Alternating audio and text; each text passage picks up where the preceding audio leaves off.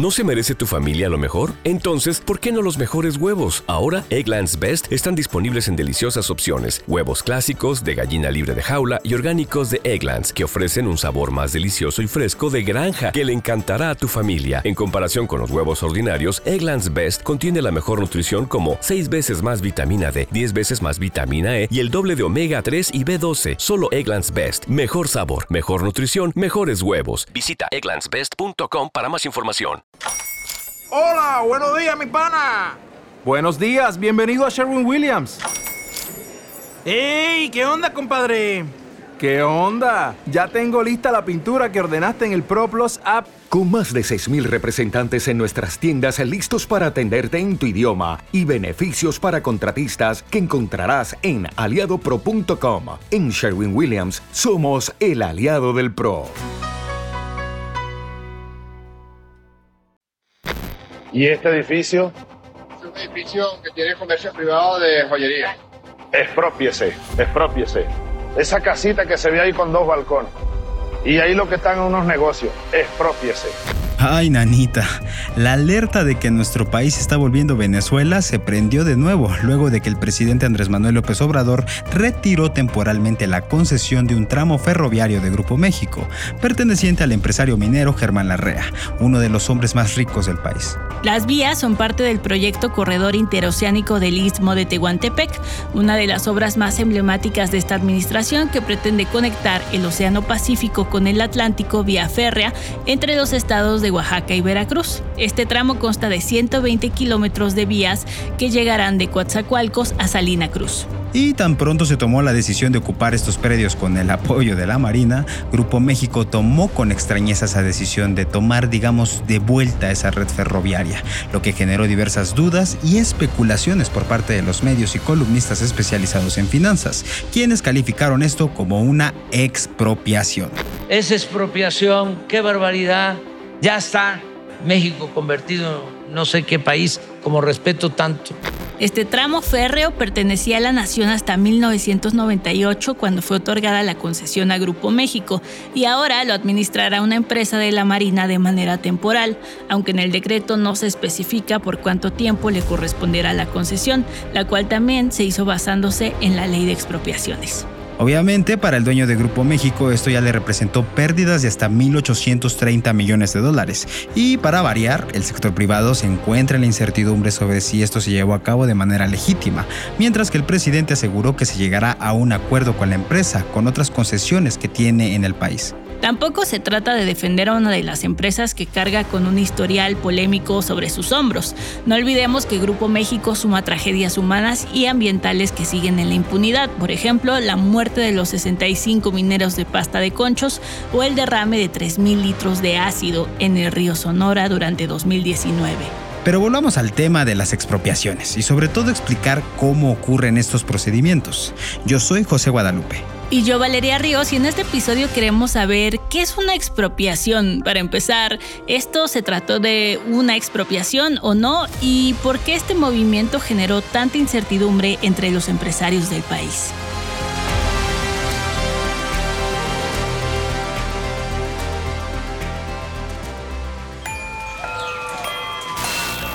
Tribu Política. Tu podcast diario para entender las noticias. Si nuestro trabajo te parece valioso o si aprendes algo con nuestro contenido, ayúdanos a que el algoritmo nos favorezca y podamos llegar a más personas. Solo tienes que suscribirte en la plataforma donde estés escuchando esto y si te gusta este episodio, compártelo en tus redes sociales. Gracias. Para platicar de este tema tenemos a Francisco Burgoa, abogado constitucionalista y profesor de la UNAM.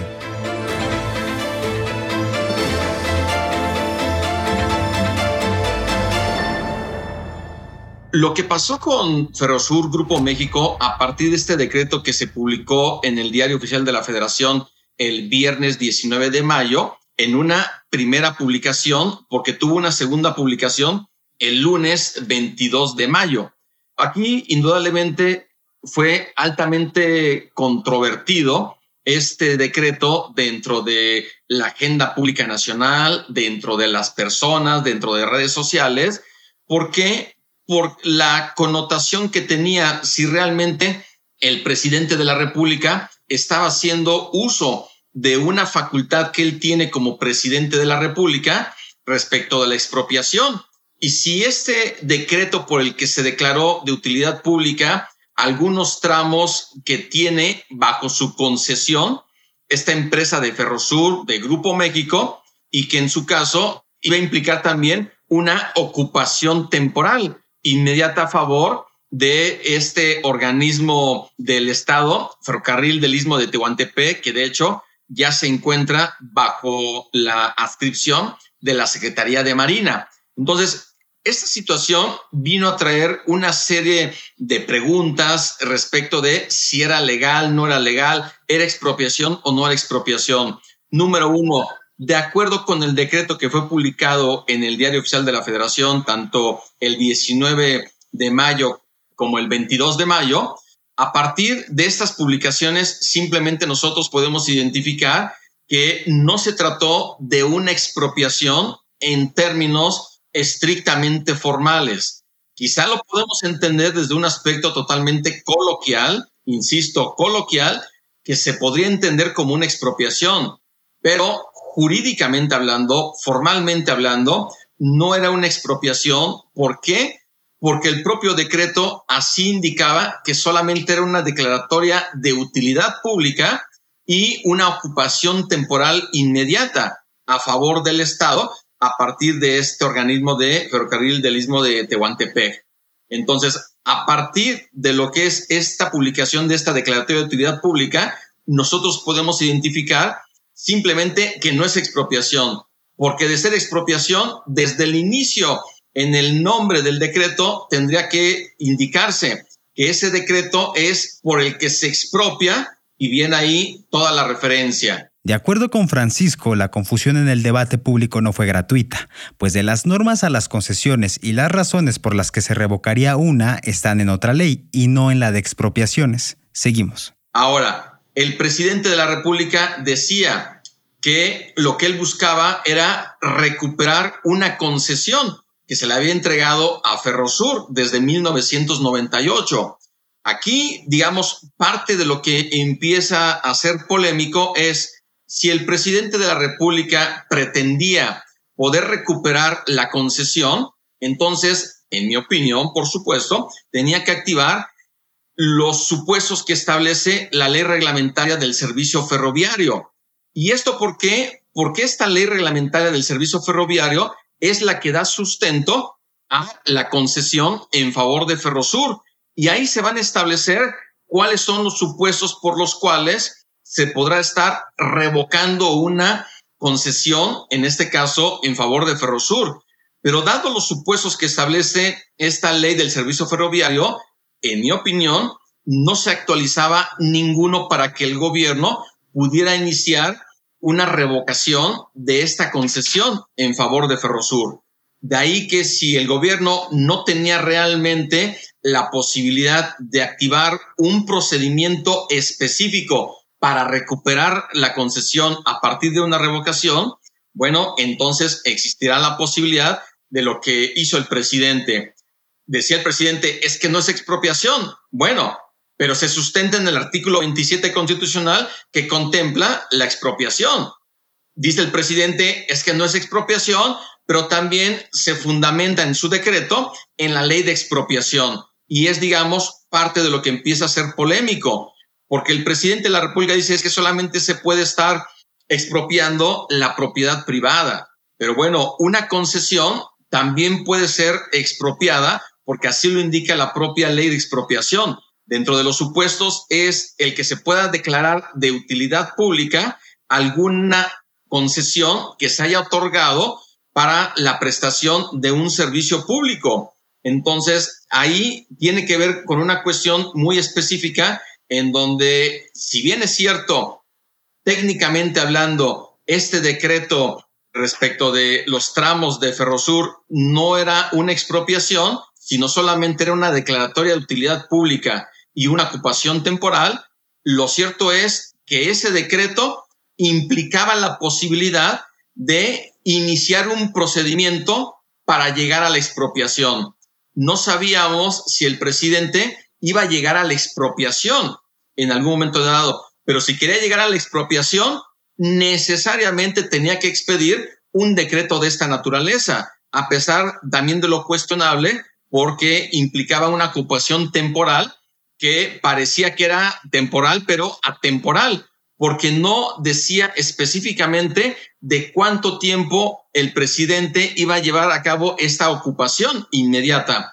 Y de ahí venía, digamos, los cuestionamientos. Bueno, si es temporal, ¿por qué el presidente no determinó de una forma muy específica de cuánto tiempo?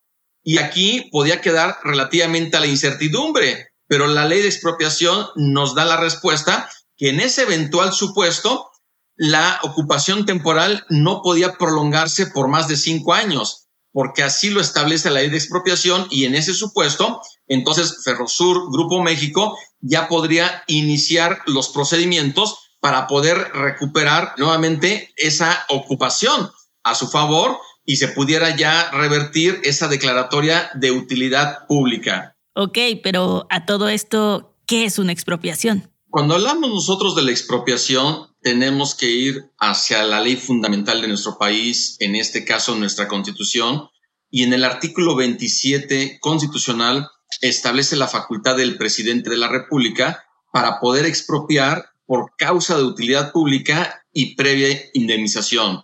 Es decir, la figura de la expropiación sí es una figura que contempla el marco jurídico mexicano, es una facultad del presidente de la República que tiene para poder expropiar con el propósito de que sea de utilidad pública y previa indemnización. Esta figura de la expropiación tiene su reglamentación en la ley de expropiación, que de hecho es de 1936 y la promulgó el entonces presidente Lázaro Cárdenas.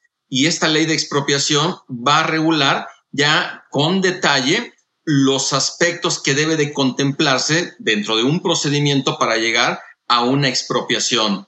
Y la expropiación es cuando el gobierno va a apropiarse de un inmueble que no sabe de quién es. El gobierno no tiene la obligación de identificar quién es el dueño o los dueños de ese bien inmueble que el gobierno necesita apropiárselo con el propósito de darle una utilidad pública, de que exista un interés público y satisfacer aquellos aspectos que así considere el propio gobierno.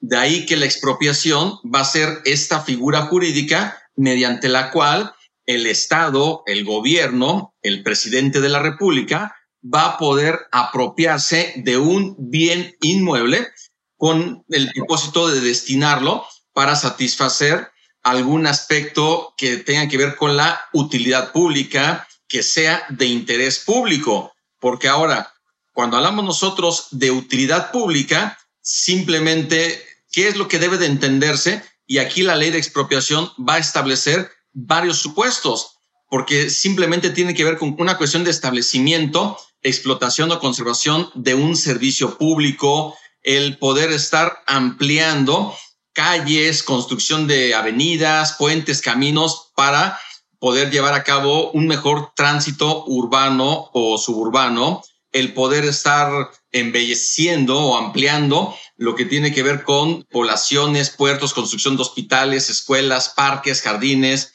es decir, todo lo que tiene que ver con prestar servicios de beneficio colectivo. Son varios supuestos que establece la propia ley de expropiación desde su artículo primero, en donde va a ir indicando aspectos para poder entender la utilidad pública, que no solamente es que el gobierno diga, voy a emitir una declaratoria de utilidad pública respecto de determinado bien inmueble, simplemente porque yo considero que se va a encontrar en alguno de los supuestos que establece la ley de expropiación o alguna ley especial que pudiera aplicarse al caso.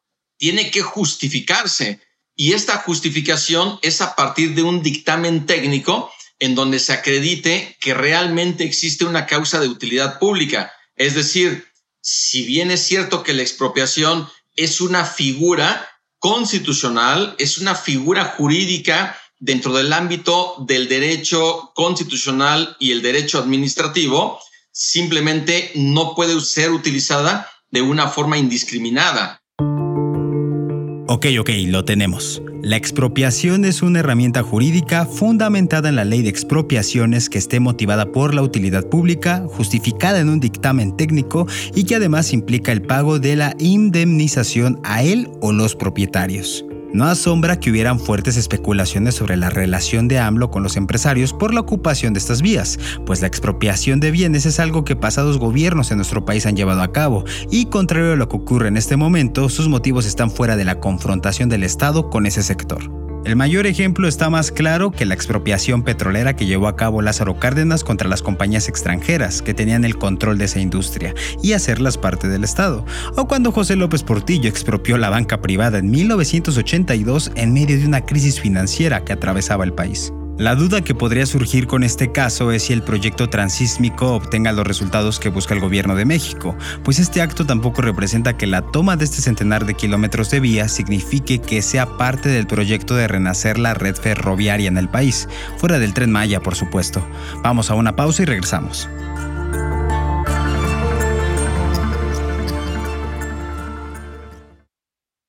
Estamos de regreso con el abogado Francisco Burgoa.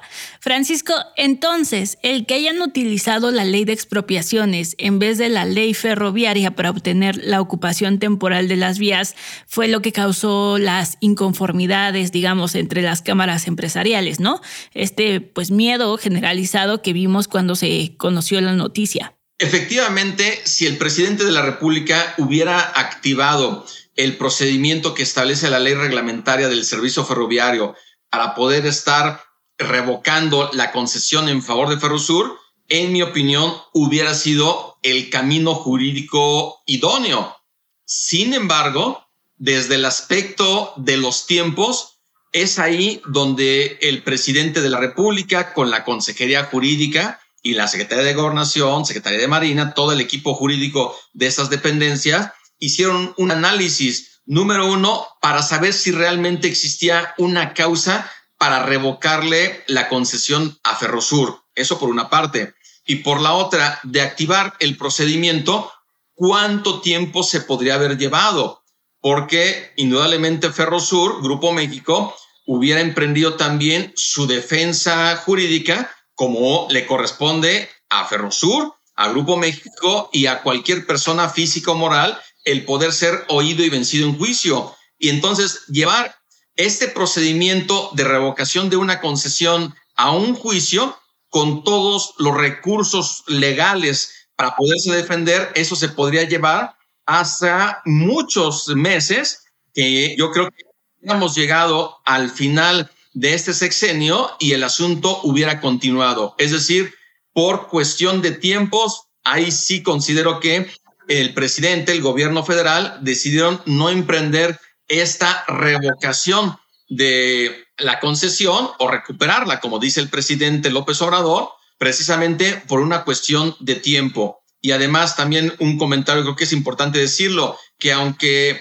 Ferrosur tenga una concesión, al final también Ferrosur ha invertido en la infraestructura para poder llevar a cabo toda esta ocupación y desarrollo dentro de lo que es todas estas tramos de líneas férreas. Entonces, ahí también podemos considerar que hay una parte de propiedad privada que sí se desprende de una concesión, que el propietario originario en ese supuesto es el Estado, es el gobierno. Pero también es cierto que cuando alguien tiene una concesión, también le invierte y esa inversión respecto de infraestructura también al final podría entenderse como una propiedad privada. Pero aquí obviamente ese aspecto posiblemente no se tenga muy presente o no se quiera tener presente y solamente sea cuestionable este aspecto respecto de la concesión en favor de Ferrosur del Grupo México. Y esta acción legal pues se une también al decreto que lanzaron desde la presidencia una vez que la Suprema Corte de Justicia declaró inválido el decreto, ¿no? De declarar como obras de seguridad nacional, ¿no? Y después sale este otro decreto que protege muy puntualmente a tres aeropuertos, el Tren Maya y el corredor transísmico. ¿Qué debemos interpretar aquí? ¿Esta es una forma de evitar que haya contratiempos jurídicos en las obras también? Una vez que el Pleno de la Suprema Corte declaró la invalidez del acuerdo presidencial de 2021, mediante el cual el presidente López Obrador etiquetaba obra pública a cargo del gobierno federal en distintos sectores como el turístico, como de interés público y de seguridad nacional. A partir de esta declaratoria de invalidez, resulta que inmediatamente el presidente López Obrador ahora emite un decreto con el propósito de etiquetar a obra pública muy específica como el tren Maya, el corredor interoceánico, aeropuertos en Chiapas y en Chetumal, etiquetarlos como de interés público y seguridad nacional. Dice el presidente de la República que no tiene como propósito estar de alguna forma violentando o yendo en contra de facultades que tiene el INAI, que no está en contra de la transparencia ni del derecho de acceso a la información pública y que él solamente lo que busca es proteger que esta obra pública no vaya a ser objeto de ninguna suspensión por parte de ningún juez federal, ni por ningún magistrado, ni ningún ministro. Entonces el presidente es lo que dice, yo solamente estoy protegiendo la obra pública, pero aquí el tema es lo cuestionable de esa acción, porque si la Corte está resolviendo la declaratoria de invalidez en los argumentos que emitió la Corte respecto del acuerdo presidencial de 2021, aplican exactamente igual respecto de este decreto del 18 de mayo, por el cual el presidente etiqueta ya de forma específica esta obra pública. De ahí que sea bastante cuestionable el actuar del presidente y hasta que la Corte no se pronuncie al respecto, no vamos a tener ya formalmente si esto se puede considerar como una repetición del acto reclamado, si es inclusive da la posibilidad de que el presidente pueda ser probable responsable de cometer un delito de desacato, que es un delito de estar en contra, de no cumplir el mandamiento de una autoridad judicial. Y esto, hasta que la Corte no se pronuncie, no lo vamos a saber. Lo que busca el presidente de la República, en su opinión, es que la obra pública no se detenga. Pero desde el punto de vista jurídico es bastante cuestionable este actuar del presidente de la República. Se espera que el primer tramo del corredor interoceánico que va de Salina Cruz, Oaxaca, a Coatzacoalcos, Veracruz, comience a operar en octubre de este año. La obra en total consta de cinco tramos, que en marzo informó el director José Sánchez Pérez al Banco de las Américas tendrían un avance del 67%. Por otro lado, horas después de que se conociera que el gobierno federal y Grupo México habían pactado una salida consensuada a la ocupación temporal de las vías, Citigroup anunció que Banamex no sería vendida por la vía que se había planteado desde hace más de un año, sino que sacaría una oferta pública inicial, o sea que vendería sus acciones en la Bolsa Mexicana de Valores. Esto tiene que ver porque ya era casi un hecho que Grupo México, propiedad de Germán Larrea, compraría Banamex, después de haber descartado importantes nombres de otros bancos y empresarios. La venta de Banamex a Citi, ocurrida en el año 2001, se ha considerado una de las ventas menos convenientes para el gobierno de México, pues en ese entonces se estima que se perdió la oportunidad de recaudar 3.500 millones de dólares para el erario. No se recaudó por la extensión de impuestos a la compra y venta de acciones, que fue como se hizo la venta. Por ello, esta vez había grandes esperanzas de que las cosas fueran diferentes, aunque las ofertas de compra de los finalistas, Grupo México y Grupo Mifel, eran desconocidas. En días recientes, AMLO lanzó la aventurada cifra de que se recaudarían 2 mil millones de dólares cuando se concretara la transacción. No es claro si hay una relación directa entre la caída de la venta de Banamex con lo ocurrido con Ferromex, porque no se sabe si Grupo México retiró su oferta o esta oferta no fue satisfactoria para Citi. Pero hace menos de una semana, funcionarios de la Secretaría de Hacienda, como el subsecretario Gabriel Llorio, habían informado que la transacción iba muy bien. Si quieres saber más sobre la actuación de las mineras en México, te recomendamos el episodio ¿Por qué a los empresarios les choca la nueva ley minera? y sobre los dilemas que giran en torno a otro proyecto emblema de este gobierno en materia ferroviaria, también tenemos el tren Maya, el debate. Te dejamos los links en la descripción. Encuéntranos en redes sociales como Audio Centro Podcast, a nosotros como arroba valpunto y arroba guadarríos. Gracias por escuchar. Tribu Política es producido por Audiocentro, escrito y conducido por Valeria Ríos y José Guadalupe Ríos, editado por Eric Evan González con la producción ejecutiva de Luisa Cantú y Javier Martret.